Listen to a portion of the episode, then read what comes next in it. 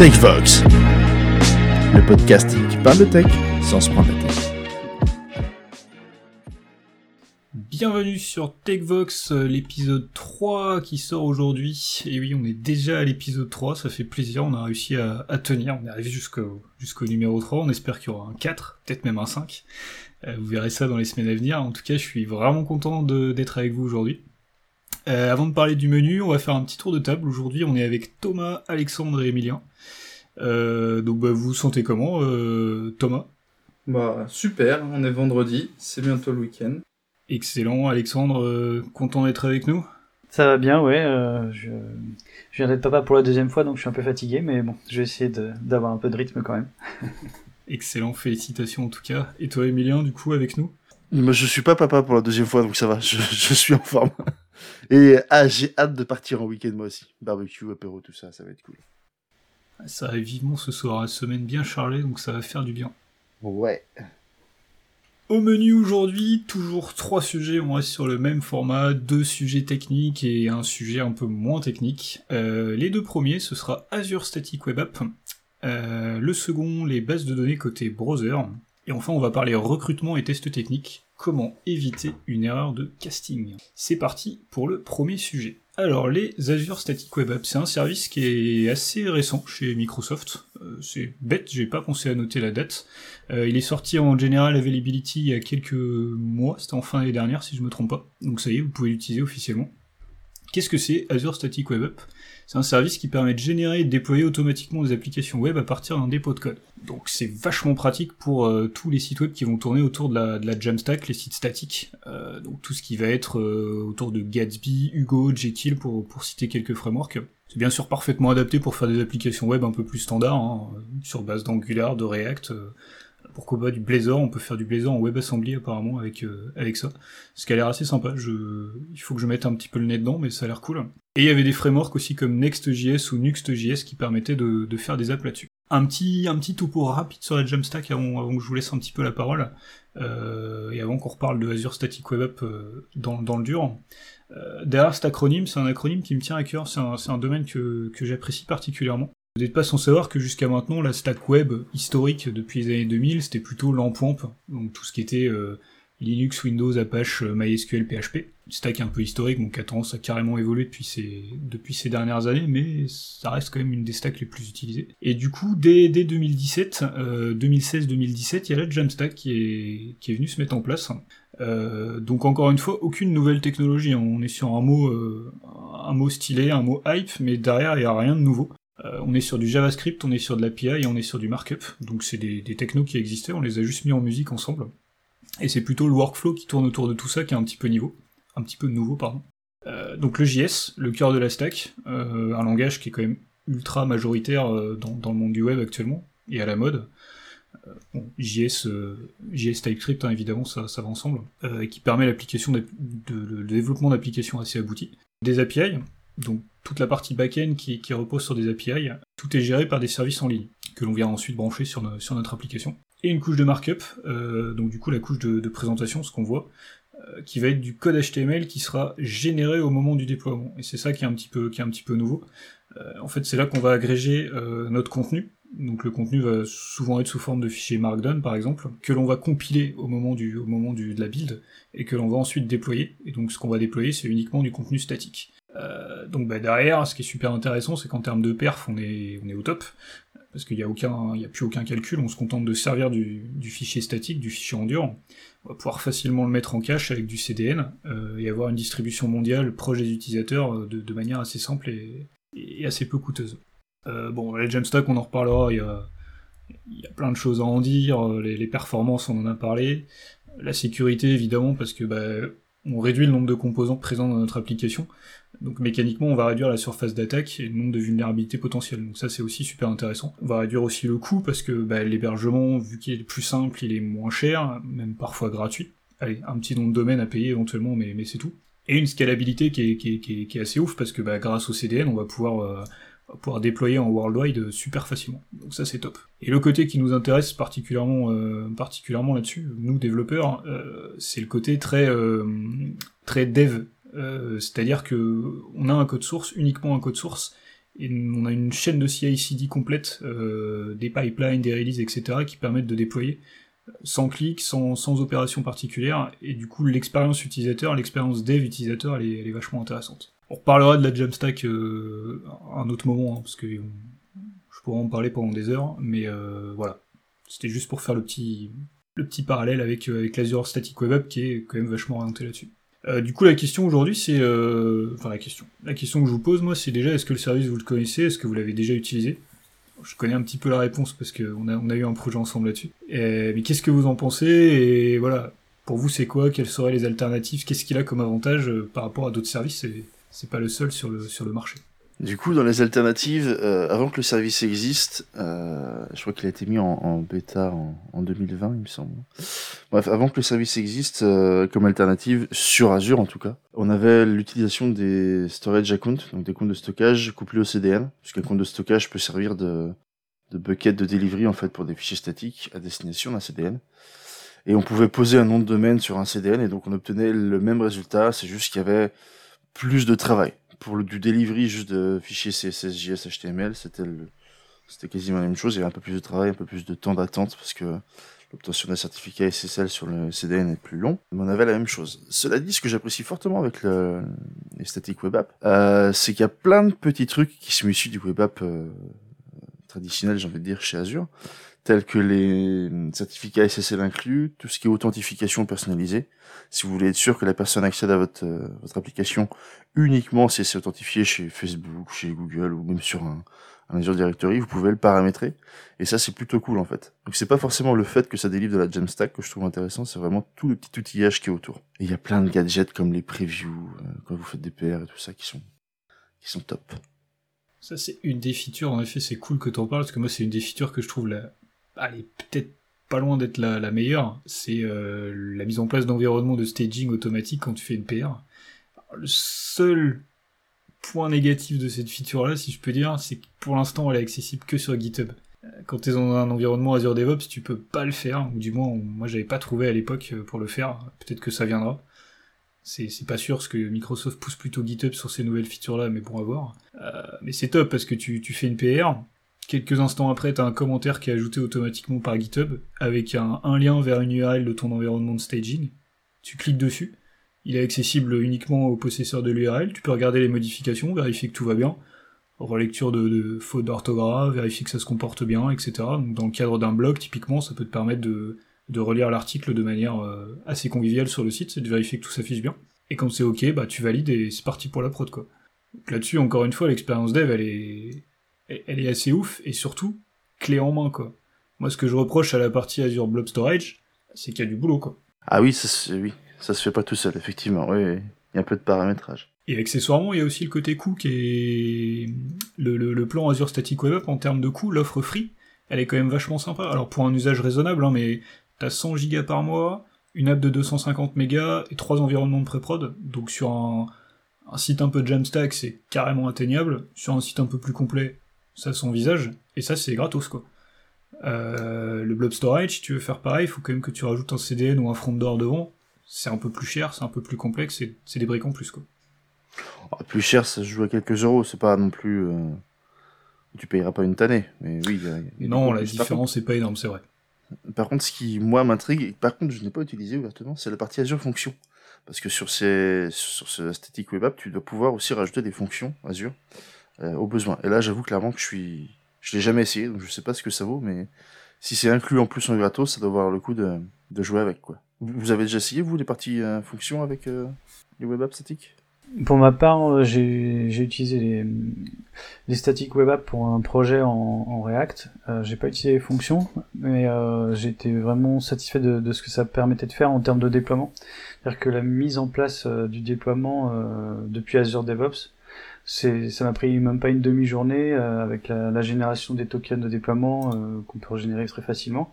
Et puis j'ai apprécié aussi l'IHM euh, vraiment enfin dédié euh, au- à l'hébergement d'un site web parce que quand on était sur le, le storage account avant et qu'on devait aller dans le, le static website, ça faisait un petit peu euh, verru euh, dans, dans la ressource dans laquelle on était parce qu'on était sur un stockage euh, enfin un compte de stockage où on avait déjà des queues, des tables, des tables, enfin donc ça faisait un peu fourre-tout. Quand j'ai vu les, les, les static web apps arriver, j'ai trouvé que c'était vraiment bien par rapport à ça, c'est-à-dire qu'ils ont vraiment dédié une ressource à cette ce besoin que, que tout le monde a de, de, de, déberger des sites web statiques en fait. Je trouve ça cool en effet de l'avoir sorti parce que commercialement et même en termes d'usage, c'est plus clair quoi.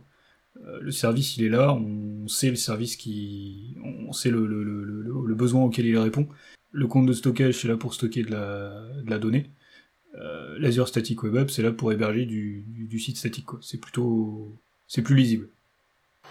Après, euh, bon là c'est l'architecte qui parle, mais je pense qu'in fine c'est juste un gros coup de maquillage autour des services qu'on cite, tout ce qui est CDN et stockage. Ils ont fait un gros coup de maquillage en pré-packageant finalement les interactions et voilà, ça donne ça. Parce que c'est vraiment juste du service en fait, ça tout existait avant. Par contre, clairement, le pré-packaging est super bon. L'expérience dev elle est bonne, l'expérience d'utilisateur elle est bonne, le pricing est bon. Donc, euh. ah, c'est sûr qu'il n'y a aucune nouveauté, mais néanmoins, ça a été bien fait. quoi. Ah oui, puis c'est super appréciable, clairement. Et concernant les Azure Functions, du coup, je m'en suis pas servi, mais j'y réfléchis pour faire un, pour faire un back-end. Euh, si j'ai bien compris, il y a hum, la différence entre le plan free euh, et les plans supérieurs, notamment le, le plan premium. Euh, c'est qu'en fait, dans les plans free, tu as un certain nombre d'Azure Functions que tu peux embarquer directement avec ton application. Il y en a 3, 5, je sais plus, il y a, qui sont pré-packagés avec, en fait, avec ton, code source principal. Dans le cadre d'un plan premium, ce que tu peux faire, et ce qui est aussi intéressant, c'est que tu peux apporter des Azure Functions d'ailleurs que tu aurais déjà créé à un autre endroit et que tu voudrais utiliser dans ce cadre-là. Donc, euh, qui sont hostés ailleurs, en fait. Donc, c'est le, ça t'apporte peut-être plus de souplesse, parce que bah, du coup, tu peux aller plus loin à ce niveau-là. Mais j'ai l'impression que tu peux faire un back-end complet euh, avec ça, et du coup, garder un site simple et, efficace, quoi. Euh, si je le compare à deux services que je connais, j'ai pas mal utilisé Netlify, qui serait sa plus proche alternative, et tout ce qui est GitHub Page et GitLab Page, euh, en termes d'expérience utilisateur, c'est très proche, mais tu as la puissance d'Azure derrière qui est, qui est là, et, euh, c'est pas mal. Bah, du coup, on va pouvoir passer au sujet suivant. Je vais laisser la main à Alex pour parler des bases de données côté browser. Alors le, second sujet qu'on voulait aborder aujourd'hui, euh, c'est euh, une problématique qu'on rencontre de, plus en plus dans le monde du front, surtout avec l'arrivée des, des progressives web apps. c'est la question du, du, stockage des données dans les, dans les browsers. Et euh, donc euh, beaucoup de gens connaissent euh, les cookies par exemple qui permettent de, de stocker euh, des, des, données jusqu'à 4 kilobits à peu près dans, dans, le browser. Et, il y a différents, différentes, différentes solutions pour, pour stocker des, des, des, données dans le navigateur de, du client, donc sur le device. Et elles ont toutes leurs limitations. Il y a, il y a le local storage qui permet de stocker entre 5 à 10 mégas en fonction du navigateur le, de, de, données, des sessions de storage qui est à peu près pareil, sauf que ça va être des données qui vont être détruites à chaque réouverture du navigateur. Et euh, il y a une, euh, une solution aussi qui est quand même euh, la plus efficace, on va dire, pour stocker des données de, de, grande taille, qui s'appelle IndexedDB. Donc ça, c'est une, euh, c'est quelque chose qui a été mis en place à partir de 2013, il me semble, euh, pour pouvoir gérer quasiment une vraie base de données dans le navigateur. Ça permet de stocker des, clés valeurs, des, objets. On peut, je crois qu'on peut même stocker des blobs euh, à l'intérieur, donc euh, on pourrait très bien stocker des images euh, brutes. Et on peut même créer des index. Ils peuvent être uniques ou pas. Ils peuvent aussi être des index composés. On peut créer des index, par exemple, sur deux propriétés d'un objet et faire de la recherche assez efficacement grâce à ça ça, ça vient remplacer WebSQL euh, qui existait avant mais qui est déprécié, euh, qui, qui, qui, existait avant pour, pour faire ça. Et donc ça c'est donc c'est la, la, base de données euh, qui est fournie par quasiment bah, tous les browsers euh, actuellement. Et nous on s'est intéressé à deux librairies euh, qu'on a utilisées récemment qui permettent d'utiliser IndexedDB. Donc il y en a une qui utilise exclusivement IndexedDB et l'autre qui, qui, va, qui va utiliser IndexedDB et autre chose, mais je, vais revenir là-dessus. Euh, la première librairie, c'est Dexy.js. Euh, elle permet d'avoir une surcouche à IndexedDB, parce que je sais pas si vous l'avez déjà utilisé. Euh, L'API native d'IndexedDB, elle est un petit peu euh, compliquée à gérer. Il n'y a pas vraiment d'asynchronisme de, nativement peut même dire qu'elle est carrément roots, quoi. voilà, on, est sur une API HTML, JavaScript un peu brute. Alors il y a donc il y a, des, librairies qui existent pour justement faciliter le travail des développeurs. Dexy.js en fait partie. Et alors cette librairie, elle est, elle est vraiment, elle est vraiment pas mal euh, pensée. Elle, elle fournit en fait des, des, des API pour euh, React, pour Svelte, pour Vue, Angular, dédiés à, ces différentes librairies ou frameworks. Et notamment pour React, euh, il elle propose directement, carrément des, hooks qui vous permettent à partir d'un hook d'accéder à, des, données dans la base de données c'est vraiment bien fait.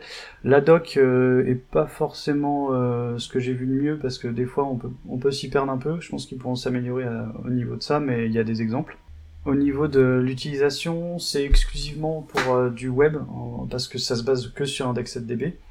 Et on peut, on peut aussi, il y a un thread sur le, le, GitHub de, de DexyJS où il y a quelqu'un qui demande si on peut l'utiliser en React Native. Et en fait, il euh, n'y a personne qui a répondu s'ils l'ont utilisé en production ou pas.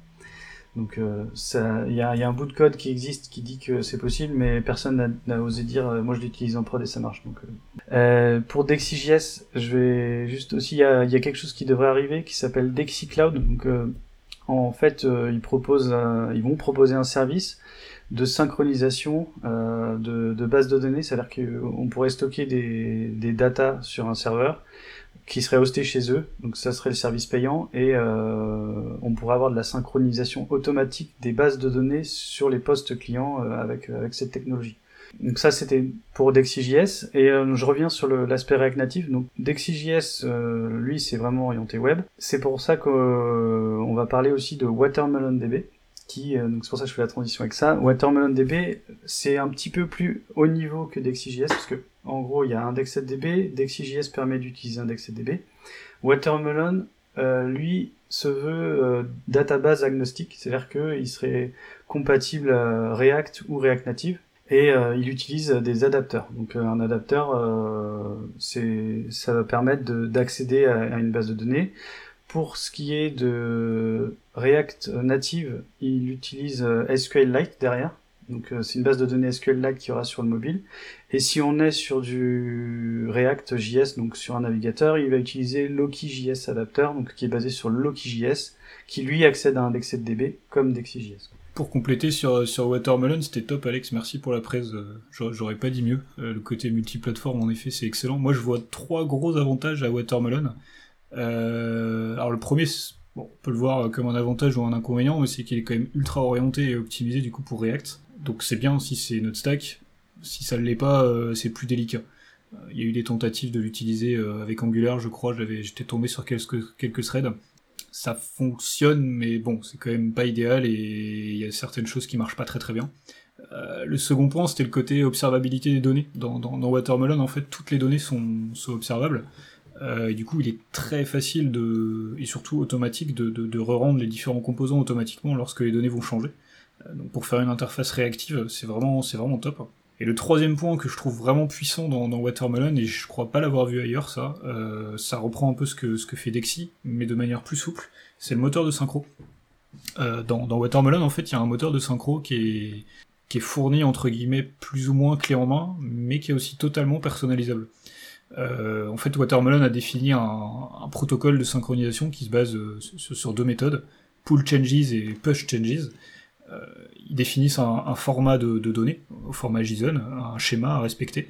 Et à partir du moment où on respecte ce schéma-là, euh, au niveau de son implémentation des API côté serveur, bah, on va pouvoir utiliser nativement le moteur de synchro de Watermelon, juste en appelant ces deux méthodes-là, et en leur donnant à chaque fois en paramètre euh, un timestamp qui correspond à, la date du dernier pool client, et une version du schéma, si jamais celui-ci a changé pour pouvoir s'adapter.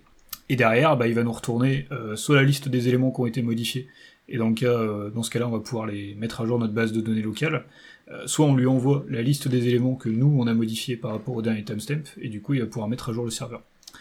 Donc déjà, de base, on a un système de synchro qui peut s'adapter à n'importe quel backend. Ce backend-là, ils en proposent des implémentations plutôt orientées web sur la base de, de Node.js, par exemple, si jamais on veut écrire une implémentation en .NET, il suffit de respecter le, schéma de ces deux endpoints là et le schéma des paramètres qui sont concernés.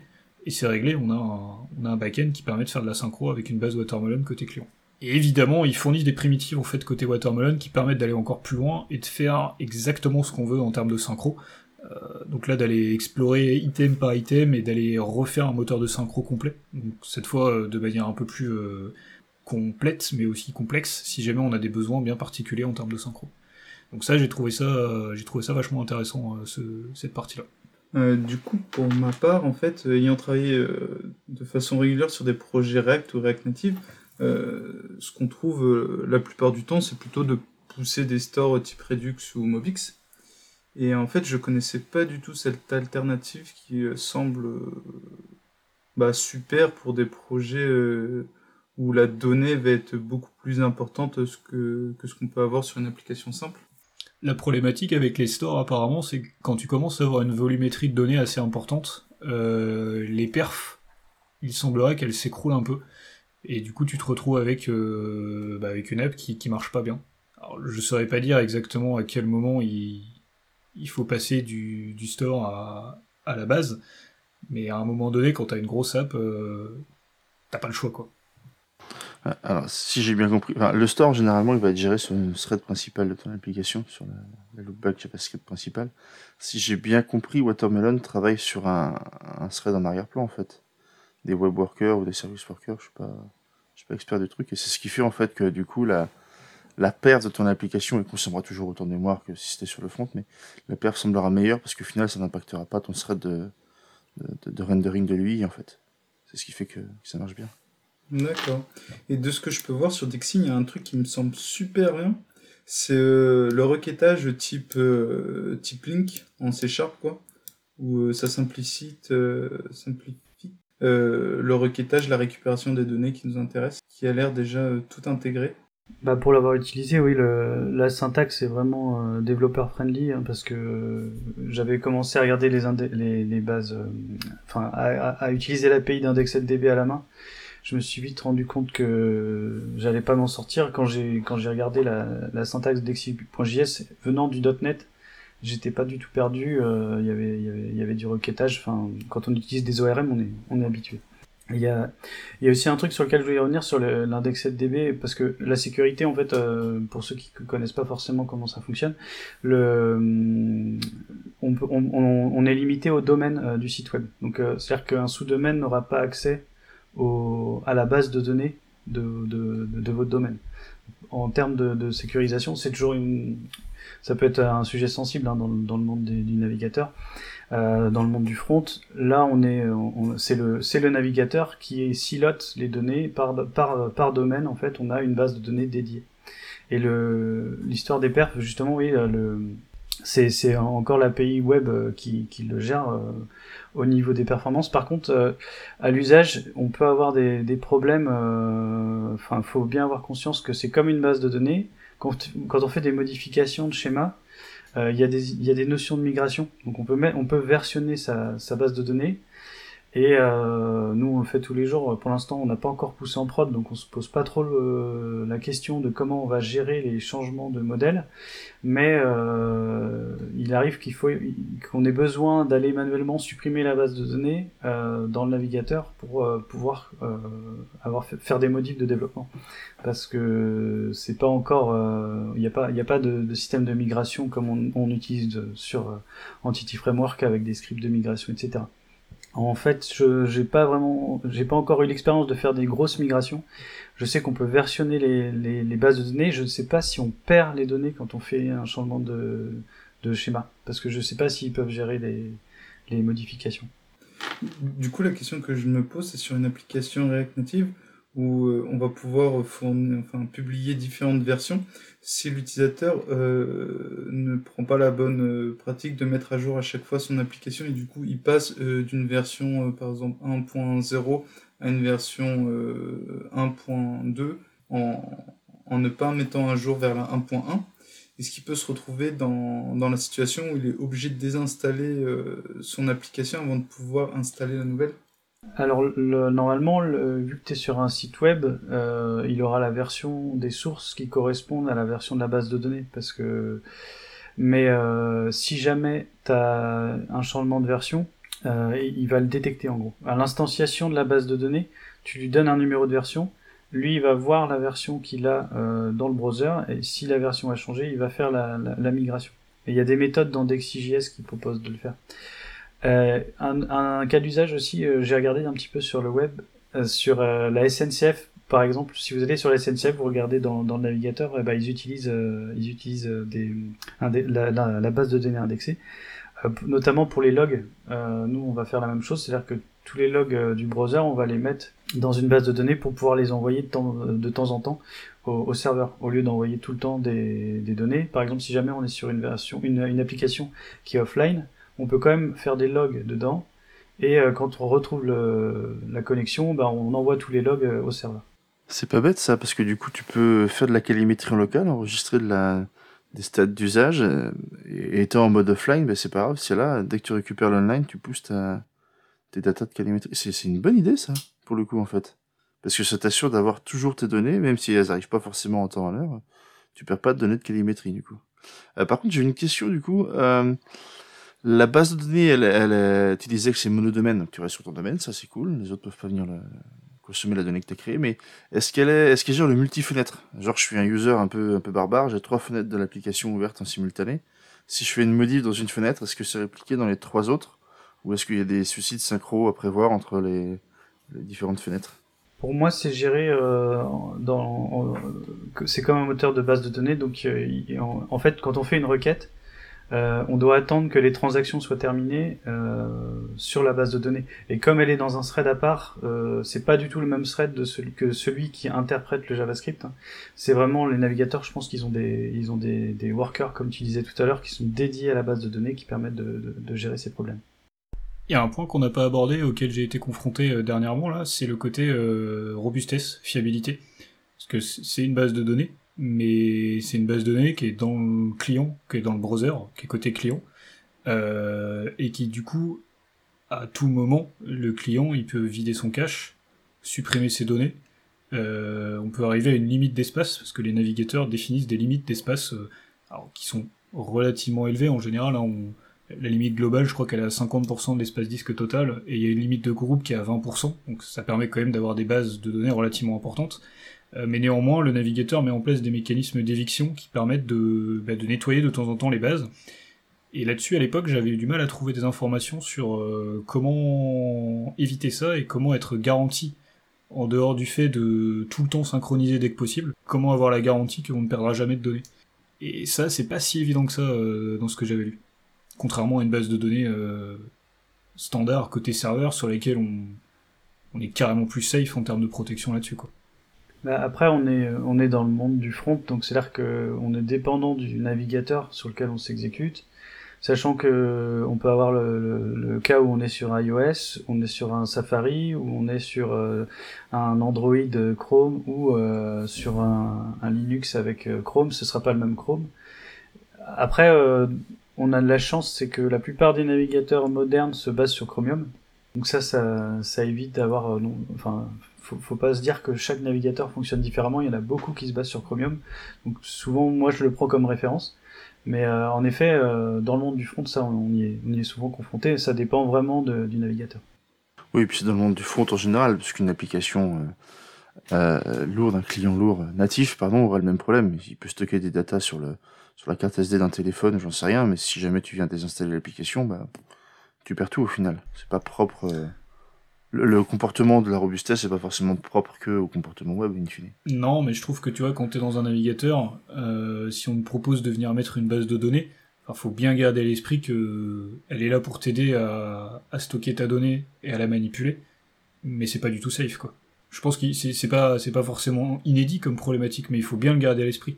Sous couvert d'une base de données, tu pourrais penser que tu es en sécurité, que tes données sont en sécurité, alors que c'est pas vraiment le cas finalement. Oui, il faut pas avoir l'illusion que tu, tu, vas être tranquille à du tam éternel. Exactement.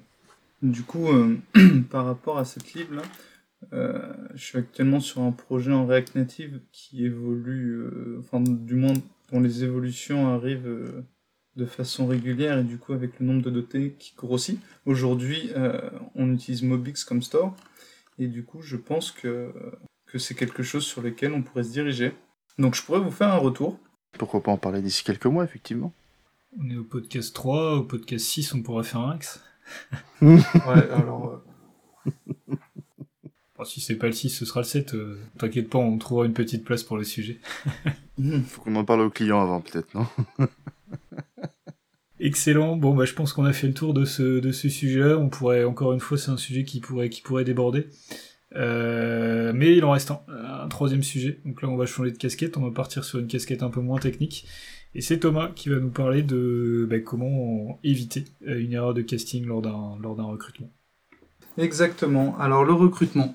Alors le recrutement, c'est un, c'est sujet relativement euh, large. Et là, on va vous parler de la partie technique lors d'un recrutement avec une entreprise, donc après l'entretien avec la partie des ressources humaines, vient souvent un échange avec la partie technique où le candidat va passer du coup des tests pour valider ses capacités. Donc le but, bah, c'est pour que le pour le recruteur d'évaluer que, que le candidat va matcher par rapport au poste, du moins l'intitulé, la description du poste.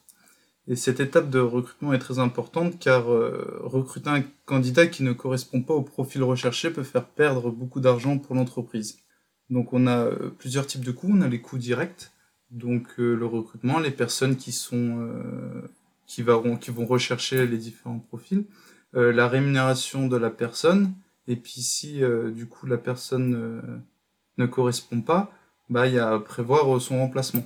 Et dans les coûts indirects, on a l'intégration, euh, le licenciement éventuellement si euh, du coup euh, bah, sa période d'essai est terminée et, d'autres coups. donc d'après Welcome to the Jungle, Jungle plutôt, un mauvais recrutement est estimé en moyenne à une perte de 57 000 euros. Donc on vous donnera le lien en description. Du coup, la question que, nous pouvons nous poser, c'est comment faire pour éviter ce type de désagrément et du coup de s'assurer que le candidat correspond. Euh, aujourd'hui, il existe euh, différentes plateformes qui permettent de tester les candidats de façon automatique et qui peuvent prendre euh, différentes formes. Donc aujourd'hui, on va vous parler de la, plateforme Coding Game.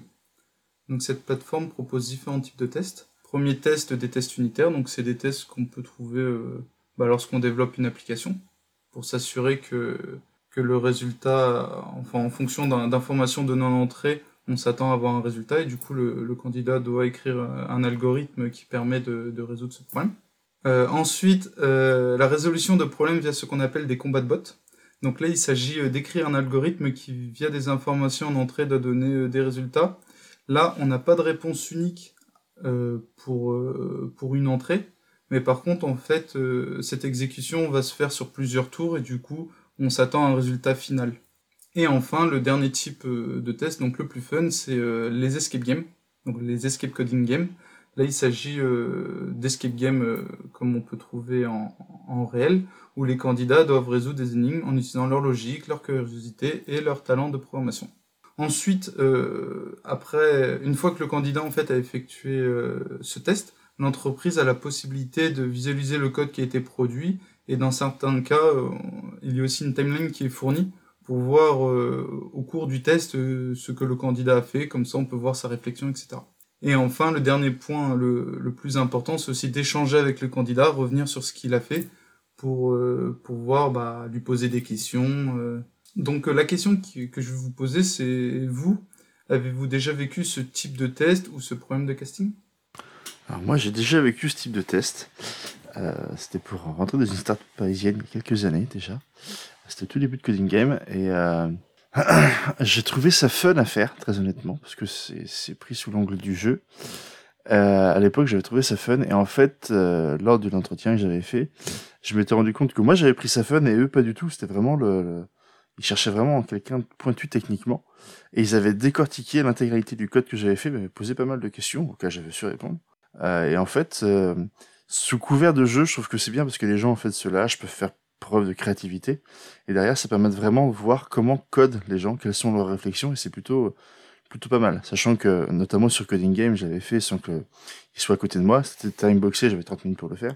J'avais vraiment pas eu de pression pour le faire, et ça avait donné un rendu qui était, bah, qui était fidèle à ce que je faisais au quotidien, et qui leur avait plu. Je pense qu'en effet, l'approche, euh, l'approche jeu, elle est, super importante là-dessus, parce que tu, tu prends le candidat dans comme s'il était dans, dans, dans, sa vie professionnelle de tous les jours, et comme quand il sera dans sa vie professionnelle future dans, dans ta boîte, quoi. Donc du coup, le meilleur moyen de, le, de savoir s'il est bon ou s'il va coller, bah, c'est de le tester dans les meilleures conditions possibles, et je trouve que Coding Game et les autres plateformes euh, similaires mettent le candidat dans cette condition-là, dans cette situation-là, et ça c'est plutôt top. Parce qu'en effet, un entretien, euh, des entretiens techniques, on, on, en fait passer pas mal à C2S. Euh, c'est une épreuve intéressante, je pense qu'il faut la faire en plus de, euh, de la partie technique, ça c'est clair. Mais néanmoins, il peut y avoir du stress, il peut y avoir un, manque de préparation, il peut y avoir une, un certain nombre d'éléments qui font que euh, t'es pas à l'aise sur cet exercice, alors que tu, le seras beaucoup plus sur un exercice un peu plus posé, euh, timeboxé peut-être, mais quand même plus posé. Euh, sur lequel tu pourras mieux mettre en valeur tes compétences et, toi-même te mettre mieux en valeur. Quoi. Donc euh, je pense que c'est bien de, de varier les modes de recrutement et c'est un bon complément. Euh, c'est un bon complément à l'entretien classique à l'ancienne. C'est ça en plus en, général. Euh, tu peux fournir du coup un lien au candidat pour qu'il puisse bah, faire le test quand il le veut avant l'entretien pour que justement lors euh, de l'entretien technique, en fait, tu reviens sur euh, bah, ce qu'il a produit pour pouvoir échanger.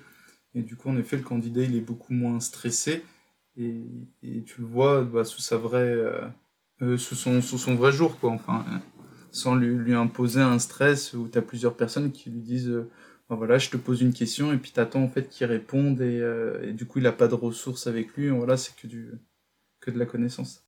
Après, je pense que ce qui est intéressant sur ce type d'exercice aussi, et c'est ce que tu avais dit, Emilien, sur ton retour d'expérience, c'est qu'il faut, euh, il faut faire suivre à cette épreuve-là un, une bande-son, quoi. Parce que tu vois, il... enfin, j'ai en tête des. Enfin, j'imagine qu'il y a peut-être des boîtes qui font passer des tests à la chaîne. Si t'es pas au-dessus du pourcentage de réussite ou, dans tel, ou dans tel top, tu passes pas, t'es tout de suite éliminé ce que je trouve intéressant avec ces tests-là, c'est aussi de, bah, faire venir l'ensemble des candidats, de regarder leur code et de, de demander d'expliquer de, pourquoi ils ont fait ça. Parce que tu peux très bien avoir fait un algorithme ou avoir écrit un code qui n'est peut-être pas le meilleur algorithme du monde, mais qui néanmoins euh, répond à une problématique ou répond à des contraintes qui sont parfaitement justifiées. Et si t'es pas capable, enfin si on te donne pas l'opportunité d'expliquer ça, euh, tu peux peut-être passer à côté d'un bon profil. Et je confirme, c'est ce qui s'était passé. J'avais extrait une méthode dans une une variable. Enfin, j'avais fait un truc qui était pas commun à l'époque euh, en ligne, qui m'avait demandé pourquoi je l'avais fait, donc je l'avais expliqué. Euh, et clairement, oui, si si s'il n'y a pas de suite, ça n'a pas d'intérêt en fait. Il faut vraiment faire un retour aux gens. Par contre, ça n'avait pas empêché qu'après, j'avais eu un entretien classique avec tableau blanc. Enfin, classique, tout le monde ne fait pas de tableau blanc, mais j'avais un entretien où j'étais passé sur un tableau blanc, il fallait que je fasse une algo et et euh, je pense pas que l'un peut substituer l'autre en fait, parce que le fait de, déjà de savoir si la personne code bien, bon, ça te donne une indication, mais il est toujours aussi très intéressant d'avoir la personne en face, de voir comment elle réagit, pas forcément face au stress, mais si jamais elle a affaire à quelque chose, est-ce qu'elle sait dire, bah je sais pas, ou je connais pas, je l'ai vu mais je me rappelle pas, enfin voilà, voir quelle est son attitude, c'est tout aussi intéressant que de voir ses aptitudes en réalité. Bon, bah, je pense qu'on peut, on va pouvoir clôturer ce podcast. On a, on a terminé de faire le tour du sujet. C'était super intéressant. Merci messieurs, merci chers auditeurs euh, d'être avec nous pour ce troisième épisode. On vous donne rendez-vous pour le quatrième euh, dans deux semaines si tout va bien. On espère pouvoir vous sortir de nouveaux sujets euh, tout aussi intéressants que, que ce qu'on a essayé de vous sortir sur ces premiers épisodes. Euh, comme d'habitude, on vous mettra tous les liens en description pour que vous puissiez aller plus loin. N'hésitez pas à revenir vers nous aussi si jamais vous avez des questions sur des sujets. Hein. Vous nous trouverez assez facilement sur les différents réseaux sociaux, je, vous fais confiance. Euh, en tout cas, bah, à dans deux semaines, et attention, euh, du coup pour conclure, nous allons ouvrir des castings pour le prochain guest qui sera dans les podcasts. Alors, on les fera peut-être pas sur Coding Game, parce que du coup je pense que ça justifiera pas, mais on va organiser des castings pour le prochain invité. Parce que oui, il y aura sûrement des invités dans les prochains podcasts. Donc euh, à vos candidatures, on vous attend. Merci à tous et bonne semaine Bonne semaine à tous. À plus